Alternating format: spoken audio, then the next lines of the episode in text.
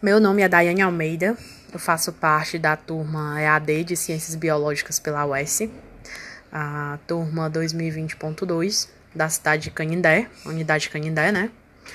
E eu vim falar para vocês um pouquinho sobre a proposta da Bioação 1, da disciplina de Física para Ciências Biológicas. Essa Bioação 1, ela nos propôs uma análise dos movimentos de Usain Bolt, ele é um ex-velocista jamaicano, multicampeão olímpico e também ele é campeão mundial nessa modalidade. Foi o único atleta a tornar-se tricampeão em duas modalidades de pista em jogo, Jogos Olímpicos, né? Aí, essa análise é para a gente entender um pouquinho o que, é que acontece com o corpo dele durante a corrida mas basicamente durante o percurso que ele faz, né? Então, pela pesquisa, eu trouxe para vocês o seguinte: a... o segmento que a gente usou foi esse: a ciência por trás do mito. Como funciona o corpo de Usain Bolt quando ocorre os 100 metros. Então, é, são verificando os vídeos, né? Eu percebi o seguinte, que são 100 metros em menos de 10 segundos.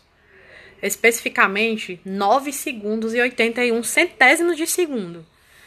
Então, quando a gente vê essa máquina em ação, a máquina, corpo de Usain Bolt em ação, a gente percebe que nos primeiros 20 metros ele não ultrapassa a marca dos 25 km por hora, né?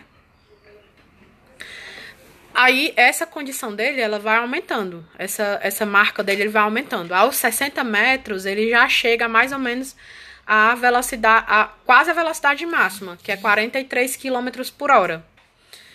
E a máxima ele vai, ele vai conseguir chegar pertinho dos 80 metros.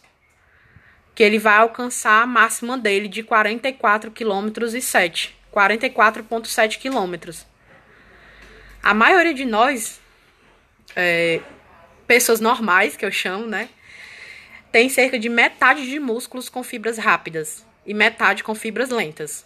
O homem mais rápido do mundo, ele tem 80% da musculatura composta por fibras rápidas.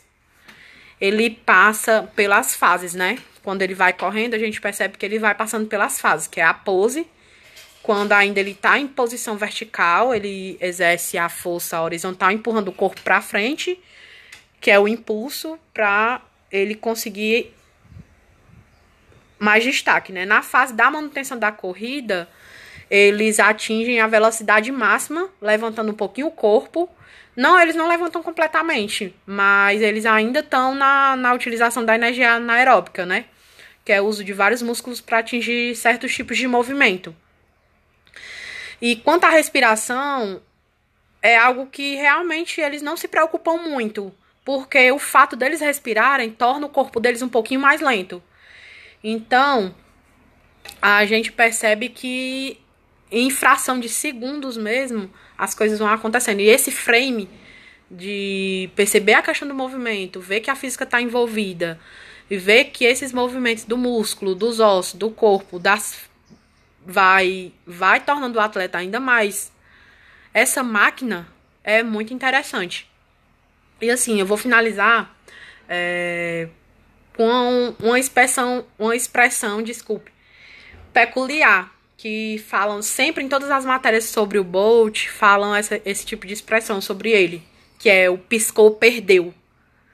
Porque é em menos de 10 segundos. Então, o homem mais rápido do mundo, ele não corre, ele voa.